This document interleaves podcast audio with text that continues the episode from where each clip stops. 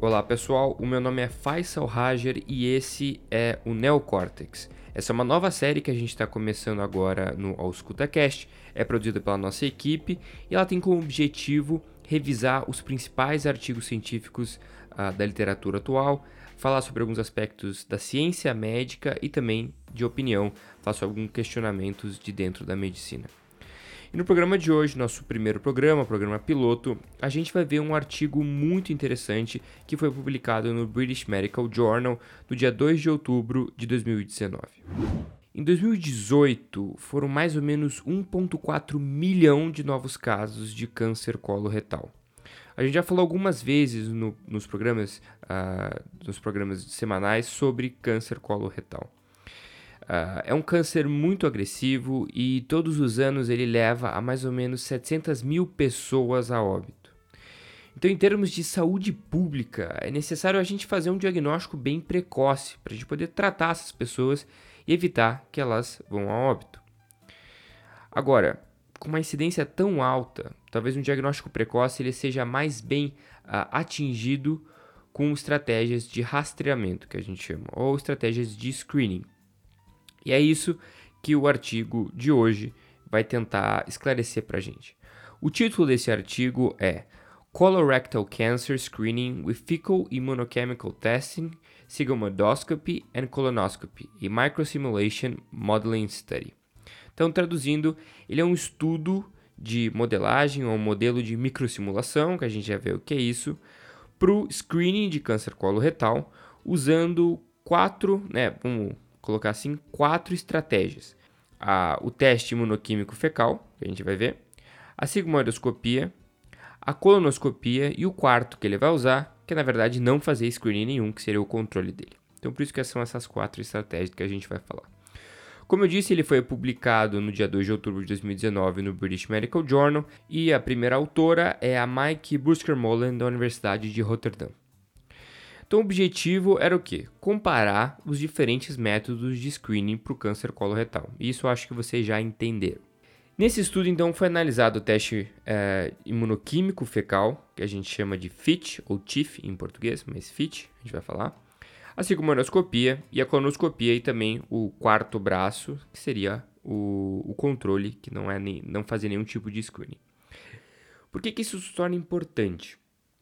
É, estudos anteriores comprovaram que a sigmoidoscopia e a busca de sangue oculto nas fezes usando o guaiaco, que é outro método, que não é o imuno, imunoquímico, eles são eficazes em reduzir a mortalidade para esse tipo de câncer. Beleza, ele, eles conseguem é, ter esse objetivo.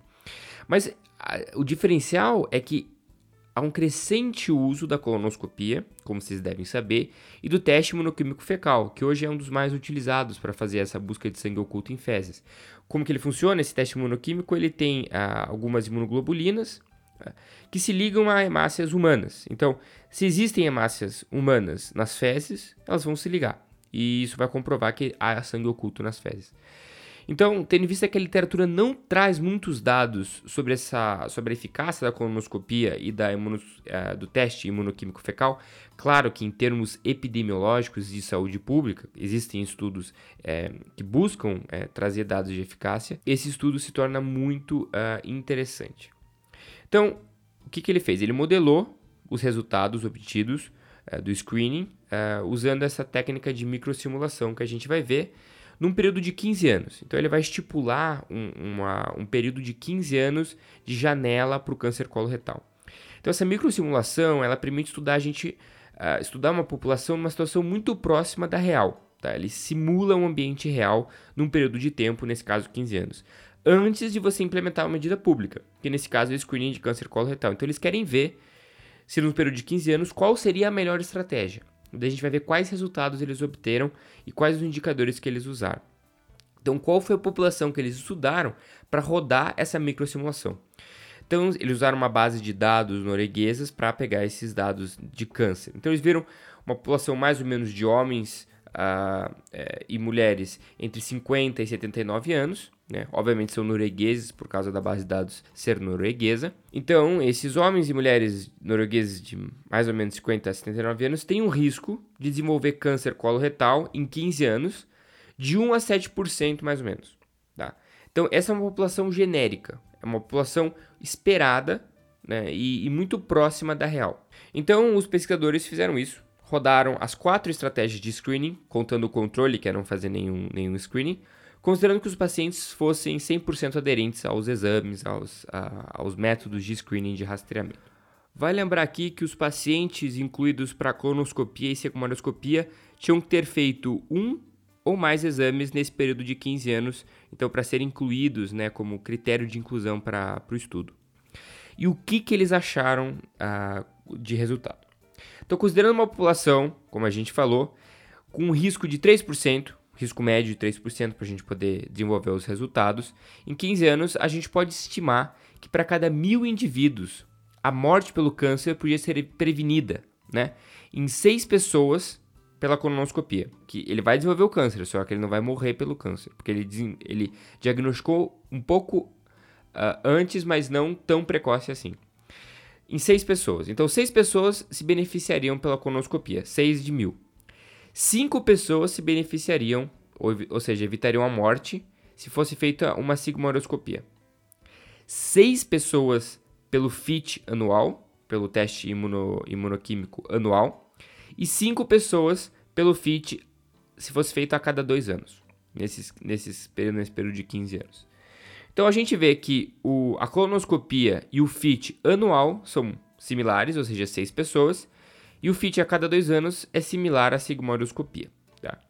Isso uh, é um dado muito interessante porque eles são muito próximos, né? Ou seja, a realização da colonoscopia é muito próxima a um FIT anual, ou seja, uma vez por ano fazer o FIT. Agora, vamos ver quantas pessoas evitariam o desenvolvimento do câncer. Ou seja, o screening ia prevenir que esse câncer, entre aspas, muito precoce, ou seja, um pólipo geralmente, ele não se desenvolvesse a um câncer. Ou seja, a pessoa ia ficar livre uh, do câncer. Então, a colonoscopia preveniria em 10 pessoas, 10 a cada mil. A sigmoidoscopia, 8. O FIT anual, 4.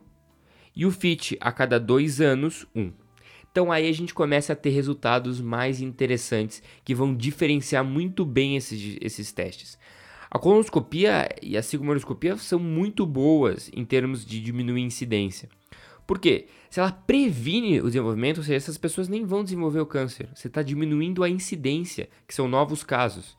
Então, 10 na, colon na colonoscopia e na sigmoido 8 é bastante coisa. Comparado ao FIT a cada dois anos, um, mas que ele não tem uma sensibilidade legal para prevenir o câncer. Beleza, ele consegue, o FIT a cada dois anos, é, prevenir a morte em 5. Mas você não quer só prevenir a morte do paciente, porque isso diminui a qualidade de vida, expõe ele a outros riscos uh, também, uh, não só da, do câncer em si, mas de, de comorbidades associadas ao câncer. Então você quer realmente o quê? Prevenir o câncer.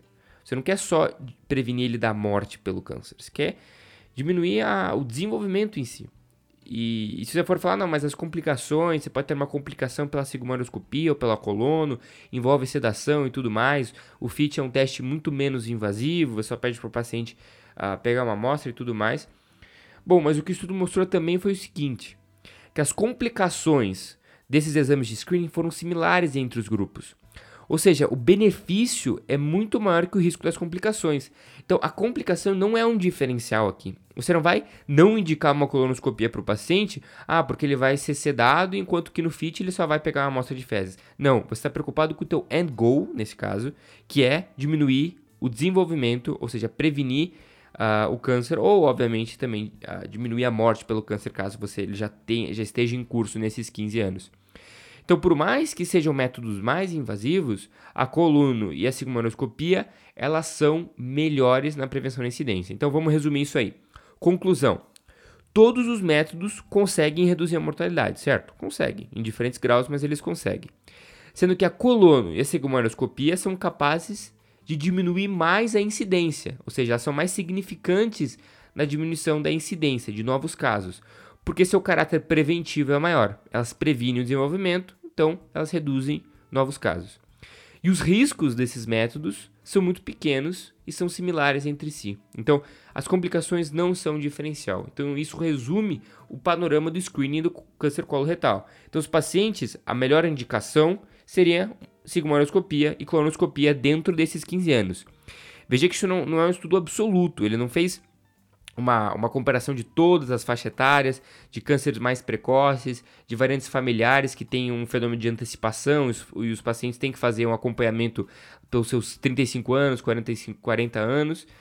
Então, isso é um estudo, claro, que ele, ele permite a gente tirar conclusões numa população genérica, que é essa microsimulação gerada de pacientes de 50 a 79 anos, sem históricos muito evidentes na família, que tem então uma chance, um risco de desenvolver câncer de por volta de 3%. Lá entre 1 a 7, mas por volta de 3%. Então, para esse tipo de paciente, em 15 anos, vale a pena fazer coluno e sigmoidoscopia. Claro que FIT pode ser indicado, mas uh, o que esse estudo nos traz é que para você prevenir o câncer, não adianta fazer o FIT a cada dois anos, por exemplo, que ele vai prevenir um caso. E sim, vale muito mais a pena fazer uma coluna que preveniria 10 pessoas a cada mil pessoas. Então esse estudo ele deu uh, subsídio para a gente argumentar um pouco melhor em favor da colonoscopia e da sigmoidoscopia.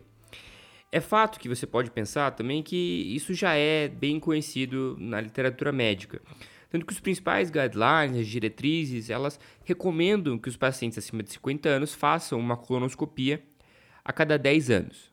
Alguns argumentam que tem que ser feito a cada 15 anos ou menos a cada 5 anos, mas é em torno de 10 anos que esses pacientes, geralmente dos 50 aos 75, têm que fazer colono a cada 10 anos.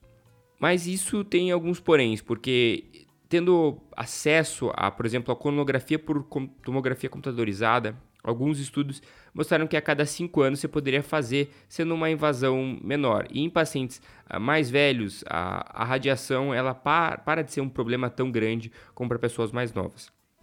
A sigmoidoscopia, uh, os principais guidelines vão falar em 5 anos. Isso é, é, o que a gente já sabe, o que a gente já faz. Né? Em termos de FIT ou TIF, como seja, Uh, é também recomendável que seja feito em um a cada três anos, mais ou menos, por ser menos invasivo e ter uma acessibilidade maior hoje em dia a esse tipo de, de teste diagnóstico, ou digamos, teste de screening nesse caso. Só que a gente vai usar ele para outros casos também. A gente sabe que uh, outras comorbidades uh, e outras doenças vão ser diferenciais para o câncer coloretal. Então, não é porque você está numa investigação clínica que você vai deixar de fazer uh, esse, esses exames, porque esse estudo mostrou que você só está fazendo, uh, salvando tantas e tantas pessoas. Esse estudo ele tem um objetivo claro. Ele é um estudo de screening, de rastreamento em pessoas saudáveis, que serão pessoas que só por estar em determinada faixa etária, em determinado grupo de risco, elas devem fazer esse exame. Agora, pacientes uh, que, sejam, que estejam com um diferencial, uma suspeita clínica para hemorroidas, fissuras anais, doença diverticular, doença de Crohn, colite ulcerativa, síndrome do intestino irritável, esses pacientes você vai ter que fazer uma investigação clínica e não vai se deixar levar por esses testes de screening. Se você tiver realmente uh, que pedir uh, uma, uma, um sangue oculto em fezes, você vai pedir, não porque o teste de screening não vai buscar um câncer coloretal, mas ele pode te ajudar na clínica de outras doenças. E se um paciente já fez uma colonoscopia e iniciou com uma nova sintomatologia, você talvez uh, possa pedir um, um, sangue oculto ao invés de pedir outra colono para investigar melhor. Bom, pois ele já fez uma colono há, há dois anos uh, e está com uma sintomatologia estranha, pode ser que esteja com sangue nas fezes, mas não tinha nenhum pólipo evidente, ou se teve, fez a, a polipectomia, você pode pedir um sangue oculto, você está numa investigação clínica. O que a gente está falando aqui hoje é sobre screening, é sobre rastreamento. Então esse foi o nosso primeiro estudo do neocórtex. A gente está começando essa série, a gente espera que vocês gostem. Enviem pra gente o feedback que vocês acham, mandem estudos que vocês querem que a gente revise aqui. A gente vai tentar uh, assumir um, um, caráter mais uh, objetivo nesses programas e avaliar o estudo em si e não fazer aquele panorama da doença como a gente faz uh, nos outros programas, que eles têm seu propósito naqueles outros programas semanais. Mas aqui é um lugar para discu discutir novos estudos, novos métodos, é, novos dados que a literatura nos traz com grande frequência hoje em dia. Então, para ajudar vocês a acompanhar a literatura que certamente está crescendo em todas as áreas, a gente criou o Neocortex. Uh, se você tiver alguma sugestão, achar que esse programa tem algum tipo de erro, manda pra gente lá no arroba escutacast. Não esqueça também de compartilhar esse programa com seus amigos uh, e com seus colegas de faculdade. Uh, esse programa foi feito pela equipe AuscutaCast e a gente espera que vocês tenham uma excelente semana pela frente. Um forte abraço, tchau!